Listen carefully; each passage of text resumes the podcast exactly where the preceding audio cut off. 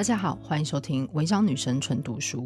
这集想要读的是《想法才是主角》，它的副标是“轰动日本的天才数位大臣唐凤打破框架的三十种破茧思考”。它的作者是近藤弥生子，译者杨培文，绘者黄丽佩，是由尖端出版。那这位绘者所画的动物版的 Q 版唐凤，大家可能之前都有看过。那很特别的一点是，他的作者是日本人，他是一个。日本文化视角来探讨，就是为什么唐凤唐凤这个人这个现象会造成日本的轰动，也谈就是呃三十种唐凤如何打破框架、弹性自由的思考，切入点非常广泛，有生活、教育、性别、职业、兴趣，然后带到跟社会创新、价值跟民主自由，就是来谈唐凤的各方面的见解跟理念。每一篇都是有趣的短文，那我这一次选两篇来读。这篇是破茧思考十三，网络上完全没有社会剧本。标题是统合内在的不同人格。那是唐凤国中三年级时的事。唐凤告诉母亲：“我想找个地方闭关。”一问之下，他表示：“我的内在有三个人格，一个是过着日常生活的宗汉，也就是唐凤以前的名字；一个是写实创作时的天风；另外一个只是在电脑世界的 Outrageous。”也就是他以前的 c o n a m 这些不同的性格却住在同一个身体里面，彼此尚未调和，所以需要寻找一个安静的地方，好好的整理一下。唐凤的母亲在自然丰饶的乌来借了间小屋，让唐凤一个人在此独处闭关。唐凤以母亲准备好的粮食打理三餐，度过了数日的时光。对我来说，如果我要写诗或写程式，就像是要创作出一个作品。创作时的我。与放松跟人相处、开心聊天的我，确实是完全不一样的状态。以前的我很难从一种状态切换到另一种状态。此外，我在网络上的互动方法也跟面对面沟通时不一样。当时的网络文化大部分都是基于其他国家的文化而来，也可以说网络有自己的文化。所以，如果将网络文化里的表现方式拿到实际生活上来互动，大家就会觉得我很奇怪。反过来也一样。当时，唐凤带着《微软阴谋》这本书去闭关，并反复阅读了好几十遍。该书描述了两位作者将网络文化与自身在现实世界的生活进行结合的尝试，而他们也面临了相同的状况，并分享了成功克服开状况的体验。就这样，他一边读着这本书，一边成功的统合了内在的不同人格。我跟他说，这种事情大多要寻求精神医学的专家协助才能进行。你靠着自己一个人整理出来啊？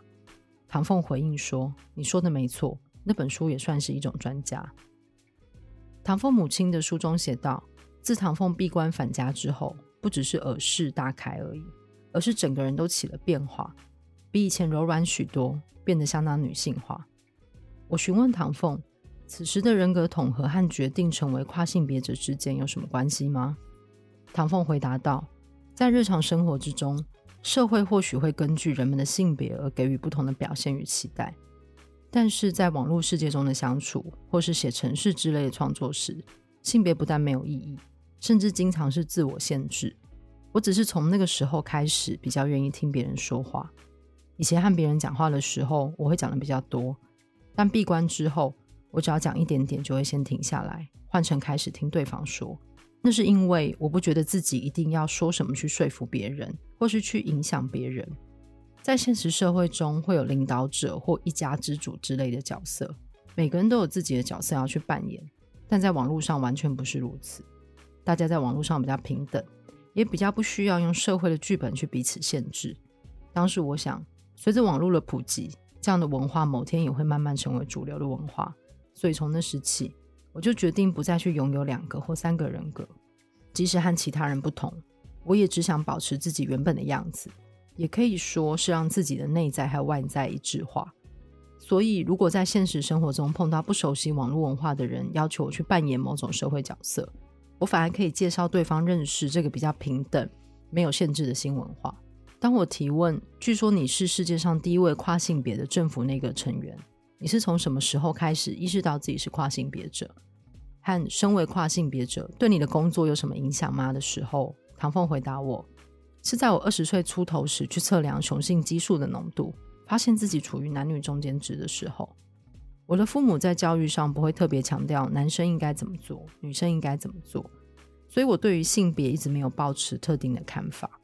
十二岁时进入网络世界也是，我没有被问过该被称呼为何种性别。我十几岁时经历过男性的青春期，二十几岁时经历了女性的青春期。我不认为自己是属于男性或女性的那一边。身为跨性别者，在思考事物时比较不会被男女的框架束缚。比起大部分人的自由度更高，好处就是能够贴近所有的立场。下一篇是幽默与愤怒一样容易扩散。在疫情恶化之际，令人恐慌的其中一个要因就是假新闻。尤其当假新闻在网络上传播开来时，想要阻止蔓延或彻底删除便相当困难。各国政府都因此陷入苦战之中。在对抗假新闻方面，台湾的做法可说是世界第一等的成功。唐凤将所谓的假新闻称为假讯息，并表示行政院只有在假讯息同时具备出于恶意、虚伪假造、造成危险这三个条件的情况下才会处理。如果并非同时具备此三个条件，政府的干涉就等于凌驾于媒体之上，会造成侵害新闻自由的结果。因此，政府不会介入。为了纠正这种情况。政府在各部会成立了即时澄清团队，以应对假讯息的攻击。在团队成立之际，唐凤向相关人员提出建议，必须秉着公开、迅速、结构化的原则来应对。在确认假讯息后，各部会的澄清小组必须在六十分钟内公开发布正确的资讯作为回应。而在发布正确资讯时，则必须遵守二二二原则，标题在二十字以内，附上两张照片或图片。搭配两百字以内的内文，内容要尽量简洁、浅白易懂，而且正确内容一定要幽默。幽默和愤怒一样，都很容易扩散，而且跟愤怒比起来，在分享幽默时的满足感会较高。要在六十分钟内完成这样的梗图，需要极高的技能。各个相关部会都需要五至六个人的团队来处理。虽然偶尔会有声音批评这个团队的支出预算太高，但我认为还是必要的。唐凤一边说着。一边展示在假讯息七天内染发烫发会罚一百万于网络上流窜之际，行政院长苏贞昌在 Facebook 粉丝专业上所发布的贴文，该天文以标题“坊间谣言七天内染发烫发会罚一百万”旁加上“假的”字样来澄清，同时放上苏院长年轻时和现在模样的两张对比照片，并在年轻时的旁边写着：“就算我现在没有头发，也不会这样惩罚大家的。”另外，现在模样的照片旁写写着：“不过一周内染烫发真的很伤头发，严重会跟我一样。”当我在二零一九年十二月刊登的日本雅虎新闻特辑纪事上介绍这张幽默的澄清梗图之后，马上就成为日本网友热议的话题。还有另一张在日本也相当有名的梗图，上头是行政院长苏贞昌古迹的摇着屁股的图片。我在接受于二零二零年三月播出的朝日电视台情报节目。Wide Scramble 采访时曾被问关于新冠肺炎疫情的假讯息是否有任何对策，我于是提供了这张图片给他们。当时台湾的网络上流窜着口罩和卫生纸是使用相同的原料，随着口罩增产，卫生纸的价格会变贵，所以最好现在趁早去抢购的假讯息。而释出该讯息的则是纸浆贸易公司的员工。此时，苏行政院长以摇着屁股的被子搭配一句台语标语。烂鸡五级的卡层的梗图回应大众，意思是因为只有一个屁股，就算不必去抢购囤货，卫生纸也还是够用，并一并呼吁不要囤货，误信谣言，列出卫生纸和医疗口罩的原料及产地，更说明了口罩和尿布、卫生棉使用的布织布不完全相同，国内有工厂，产量大于需求。最后还警告囤积意图抬高民生必需品的价格，最高关三年，罚三十万。我在该节目上介绍了“屁股只有一个”的标语时，摄影棚内的来宾们都感到非常惊讶。有人表示：“台湾人真是太幽默了。”网络上也有许多赞叹的声音。堂堂的行政院长竟然可以说这件事，台湾实在不简单啊！这张梗图在日本造成广大回响一事，很怪的也在台湾登上新闻并引起热议，令我对苏行政院长感到有些抱歉。虽然这个标语并不是由唐凤构思，但很明显的。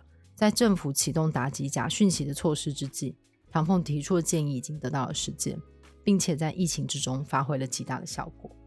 这篇收录在他的第三章，就是令日本羡慕的创新想法。然后他列为破茧思考十八，就是大家这样听应该大概知道这本书的编排。然后后面还有三十位不同领域的日本人对于唐凤的存在跟这个思考的方式的想法，我觉得是有蛮多切入点，就是呃台湾人可能不一定会想到的，就是我们可以看一下更远方投射回来的一个想法。那谢谢收听今天的违章女生纯读书，我们下次见，拜拜。